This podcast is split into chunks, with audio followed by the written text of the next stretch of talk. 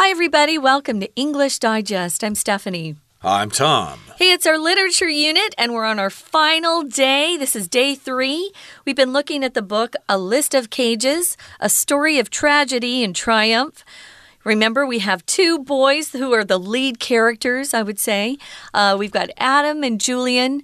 We went on to uh, learn about some of the abusive situations that Julian went through, but also that Julian gained some confidence by auditioning for a school play and getting a lot of positive feedback from that. Also, becoming more and more good friends with Adam and his friends. So he felt like he had some support. But ultimately, Russell, the awful, awful uncle, comes back and uh, bursts into a room where Adam and Julian and his friends are having a graduation party and has a gun and tries uh, to threaten to kidnap Julian and murder Adam, but the gun goes off, and you know, the bad guy dies. And the story ends well. So we know that at the end, Julian gets to go ahead and live with Adam and his family until he's old enough to be on his own. Yeah, indeed, but he'll probably remember this uh, tragic event for the rest of his life and it will continue to affect him. Yeah. And uh, that's what happened in the story. And indeed, that is what happens sometimes in life. You're not alone if something like this happens to you. Uh, there are lots of other people who suffer like you do as well. So let's get to it, everybody. Let's read through the entire contents of today's lesson and we'll talk about some of the themes and ideas in in our featured novel, A List of Cages.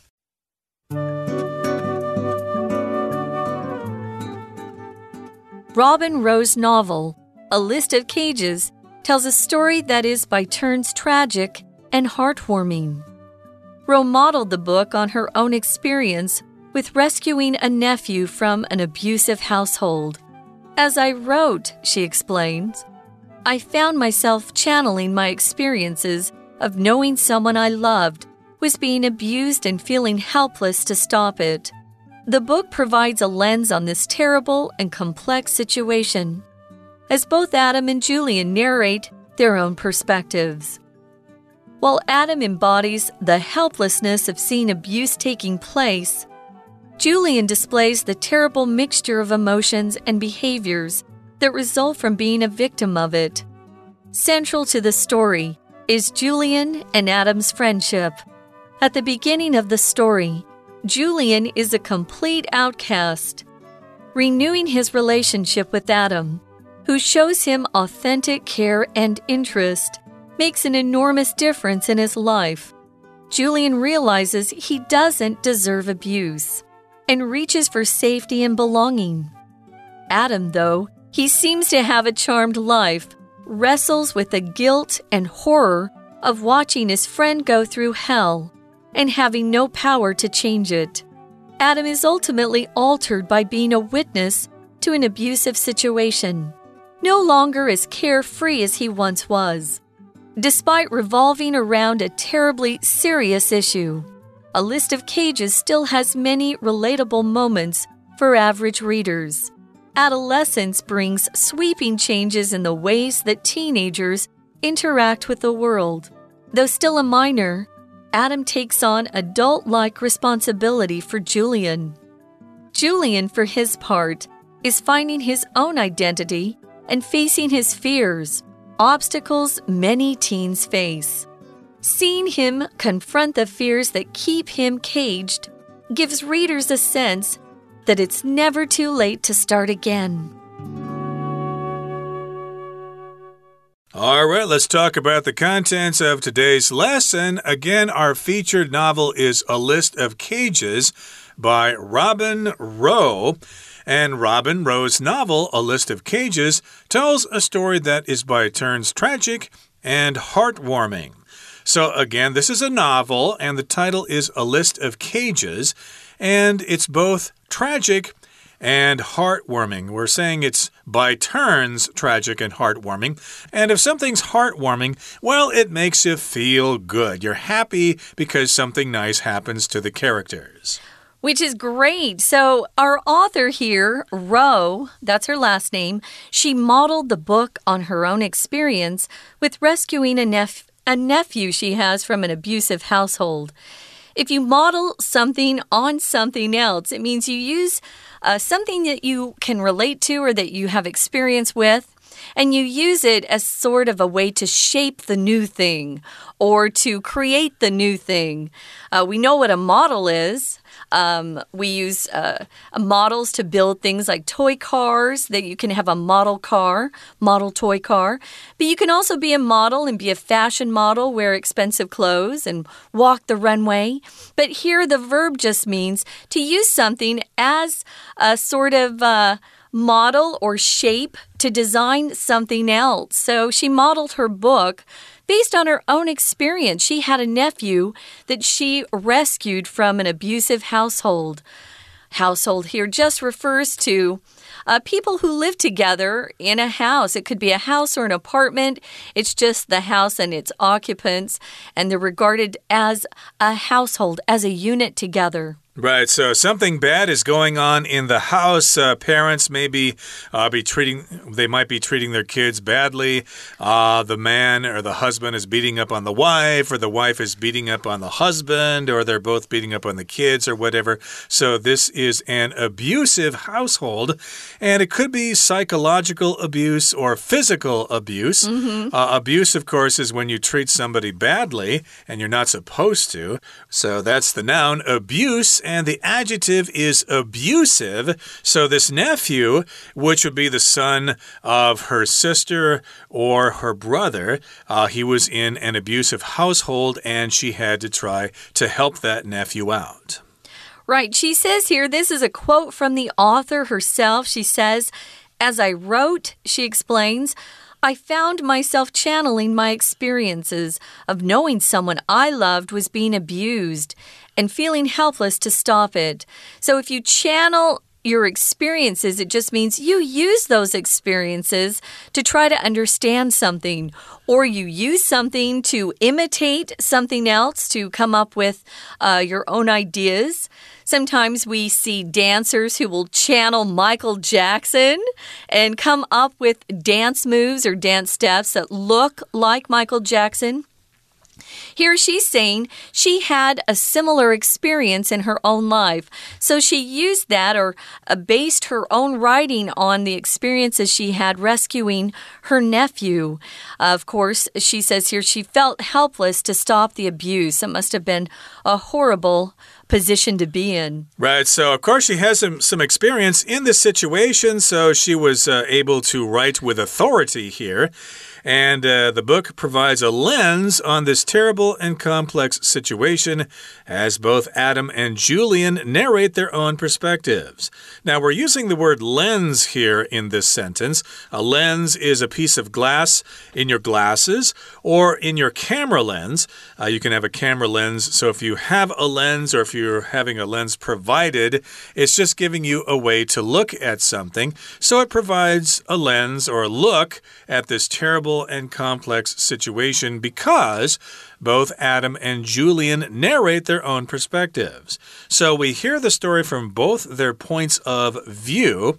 Of course, uh, books and stories are narrated from a point of view. You have first person, where the, the person saying, I did this and I did that.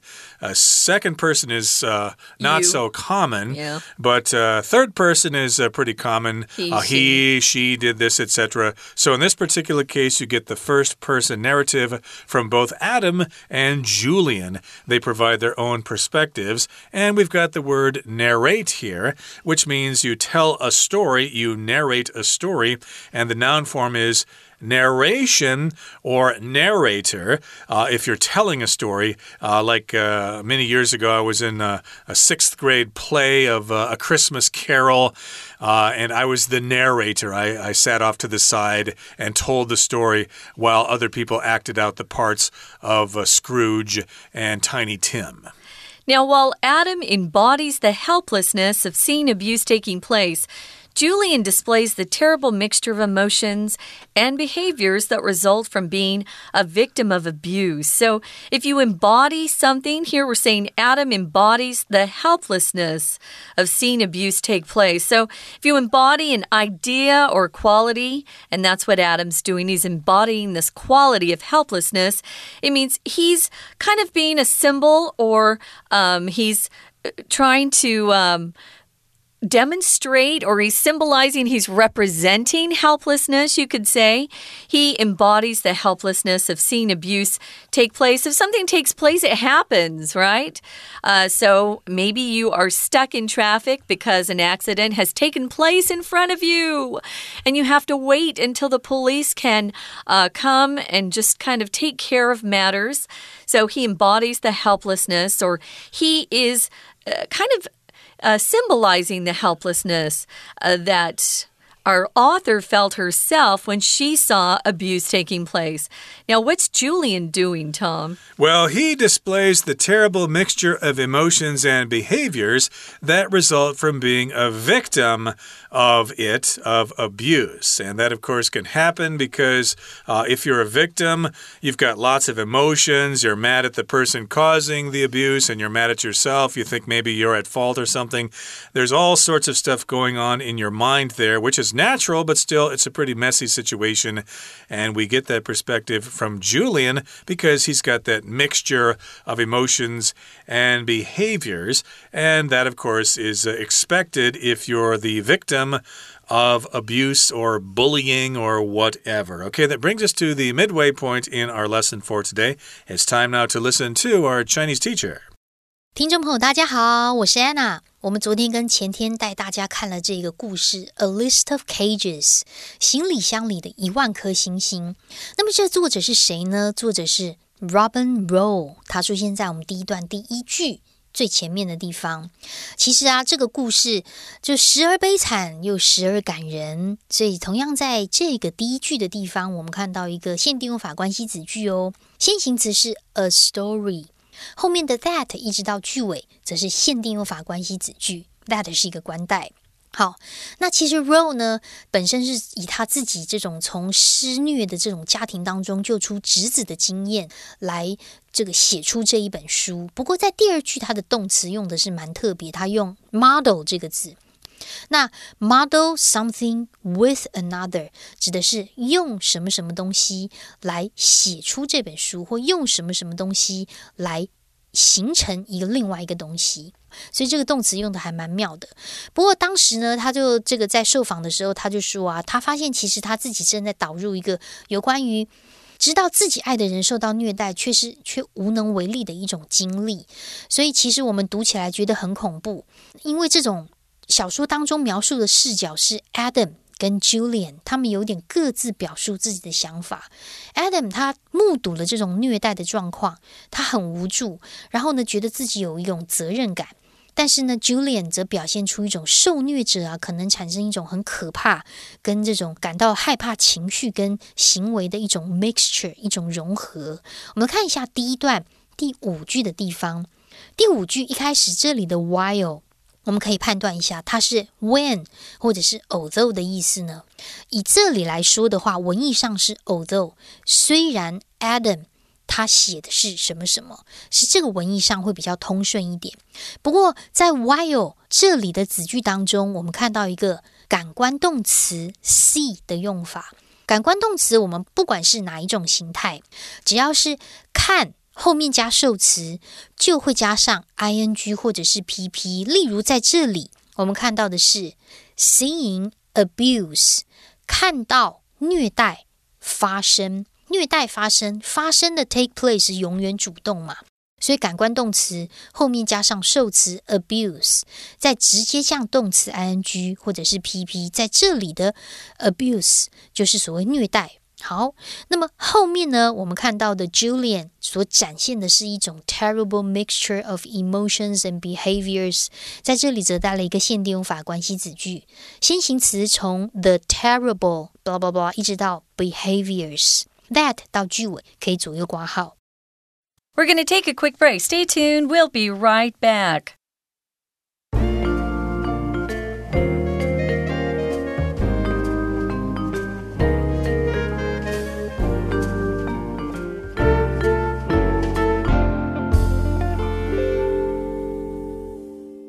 Welcome back, guys. We're talking about Robin Roe and her debut novel, A List of Cages, and uh, what this novel actually is about, some of the themes and ideas in it, and also uh, talking about the author herself, how she went through a similar experience and channeled her experiences to write this particular novel.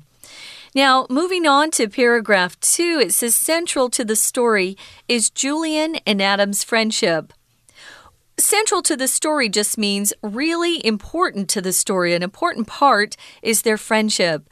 You could also switch this sentence to say Julian and Adam's friendship is central to the story. Those are both ways to write this particular sentence. Either way is great. So at the beginning of the story, Julian, if you recall, is a complete outcast. If you're an outcast, it means you're very lonely. Uh, you don't have any friends. Uh, you're probably, you know, kind of walking around by yourself. You're not with a group of buddies at school. Uh, an outcast also means people think you're kind of weird. They don't want to become friends with you. OutKast, I think, is also a famous hip hop group from the 90s. I think they did the song Hey Ya, but that's another uh, another topic to talk about. But in any case, uh, in any case, if you're an outcast, you're an outsider, you don't belong.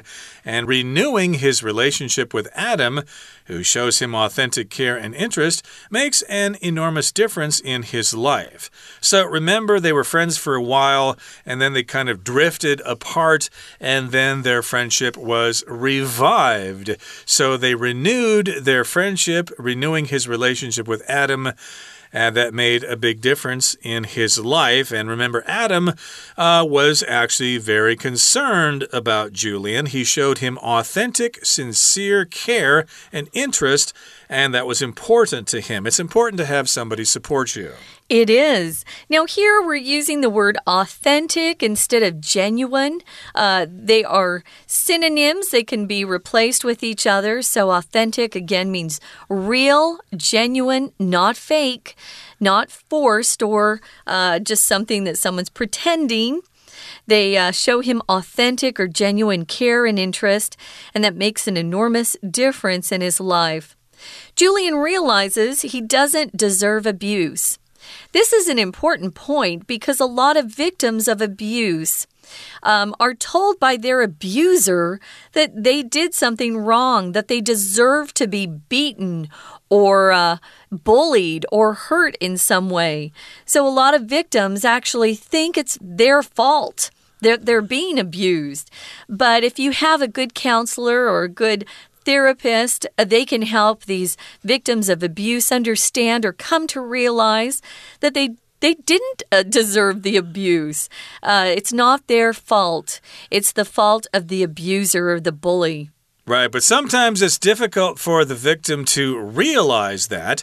But in this case, Julian is fortunate he realizes he doesn't deserve abuse, that it's not his fault, and reaches for safety and belonging. So if you reach for something, it could mean literally you're trying to grab something that is far away from you. I'm reaching for the book on the top shelf, for example. But in this particular case, it means you're looking for safety. You're trying to find safety by having friends or shelter or going to a family's uh, relative's house or something, uh, so you can be safe there away from an abusive situation or something like that. So he looks for safety and he wants to belong. Belonging is the state, of course, of feeling you have friends and you're part of a group and you're not an outsider, you're not an outcast, you're not a loner, you belong. You have a sense of belonging. And Adam though he seems to have a charmed life, wrestles with the guilt and horror of watching his friend go through hell and having no power to change it. Remember, Adam is a popular kid in high school. He doesn't really need to be too concerned about Julian there. He just has his friends and his activities and stuff like that. But he's still very concerned about his friend. He does have a charmed life, which means uh, you have a privileged life. Things are going well for you you have uh, a nice family, you got good friends and stuff. But he'll he, but here he wrestles with guilt. If you wrestle with something, you struggle with that thing, and he's got guilt. Guilt, of course, means you feel bad about something, you regret something, and therefore uh, he's feeling guilty all the time because he feels like, gee, my friend Julian is obviously being uh, abused by his uncle, but uh, I'm not doing anything about it, or I didn't do anything before. So, of course, you're going to feel regret or guilt. Right. And he also um, has to deal with the horror of watching his friend go through hell and having no power to change it.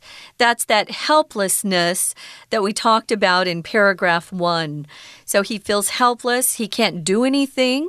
Uh, but he also feels really guilty because he probably should have realized that Julian was in um, danger, in at least in more danger than they thought. So he has to uh, kind of deal with that himself. Now, when you go through something, it just means um, that you have that experience. Uh, you have to bear that experience, endure that experience. You go through something. We use a lot when someone has to go through uh, something that's difficult. You know, I had to go through a pretty tough time in college when I lost my dad. My dad passed away, and I had to go through that tough experience. Here we're saying that Julian had to go through hell. Um, hell is used when we want to describe a situation that's horrible, um, that you can't imagine having to deal with, especially a young kid. Julian's just a, a young boy. So he had no power to help his friend, so that was hard for Adam as well. Adam is ultimately or finally at the end, he's altered or changed by being witness to an abusive situation. And when you go through something that serious, it changes you forever. And it says here he's no longer as carefree as he once was. If you're carefree, oh wow, life's great. You have no worries at all. Uh, kids can be carefree if they are in a really nice, wonderful uh, home where they feel a lot of support and love. So if you're carefree, you just don't have any anxieties or worries or responsibility. But once Adam uh, experiences this, uh, he realizes that life is harder than he thought. Indeed, and here in the final paragraph it says Despite revolving around a terribly serious issue, a list of cages still has many relatable moments for average readers. So it revolves around this terrible issue of family abuse. Even though it is kind of a sad story, there are still lots of things for people to relate to. Adolescence brings sweeping changes in the ways that teenagers interact with the world. Adolescence, of course, is coming of age. You're changing from a child into an adult, and you have to deal with those changes. And it's, it's especially hard when you're in an abusive family like Julian. Yeah, it says here Adam takes on adult like responsibility for Julian. If you take something on, you accept a challenge. So he accepts um, this adult like responsibility for Julian. He no longer acts like a child, he is acting like an adult, really, if you take something on like that. So he accepts that responsibility, he acquires it. Um, he is now trying to help his friend. Julian, for his part, is finding his own identity and facing his fears. His fears are called obstacles here. An obstacle is something that gets in your way. Sometimes an obstacle can help you become a stronger person. Uh, sometimes there are real obstacles in the road and your car can't go around them. Uh, you'll have to stop and wait till they remove it from the road. But here they're uh, more figurative, not literal. Uh, so these are challenges, obstacles that he has to face. So seeing him confront the fears that keep him caged gives readers a sense that it's never too late to start again. Yeah, sometimes kids just need to know that there's hope. And if they see somebody else who's had a rough, rough uh, childhood and they were over, they were able to overcome it, it gives them hope too that they can have success. Yep, you can talk to your school counselor, or I believe there's a help number you can call, and there are people out there willing to give you some advice and help you out. Okay, that brings us to the end of our discussion for today. It's time now to listen to our Chinese teacher. 那到底这个故事的核心是什么呢？这故事的核心其实就是 Julian 跟 Adam 的友谊，这出现在我们第二段第一句的地方。不过第一句这边是一个倒装句哦，它是一个地方副词放句首的倒装，它是用来强调这个地方副词。因为我们接下来要讲故事的核心到底是什么嘛，所以句子本来应该是 Julian and Adam's friendship is。Central to the story，我们要强调这个核心其实就是他们的友谊，所以把这个地方副词放在句首。Central to the story is Julian and Adam's friendship。因为在故事一开始的时候，Julian 本来就是就是一个阿边嘛，那么 Adam。跟他展现出一个关怀，还有真心的一种对他的一种兴趣，这样子的重新建立关系的时候呢，Julian 的生活就产生了一个改变，而且意识到他就是不应该要受虐，而且应该要努力的寻求安全感还有归属感。我们在同样第二段这个地方，请注意一下第三句，第三句这边的 renewing 是整个句子的主词哦，Adam。后面逗点之后的 who 一直到 interest 逗点是补充说明的关系子句，补充说明 Adam 的状况，所以在这里不是分词构句哦，这里的 renewing renewing his friendship with Adam 是整个句子的主词。那么 Adam 呢，虽然他是过着看起来好像一帆风顺的生活，但是其实他一直努力对抗着，因为看着他的朋友 Julian 经历像这种地狱般的生活，却没有办法改变的一种。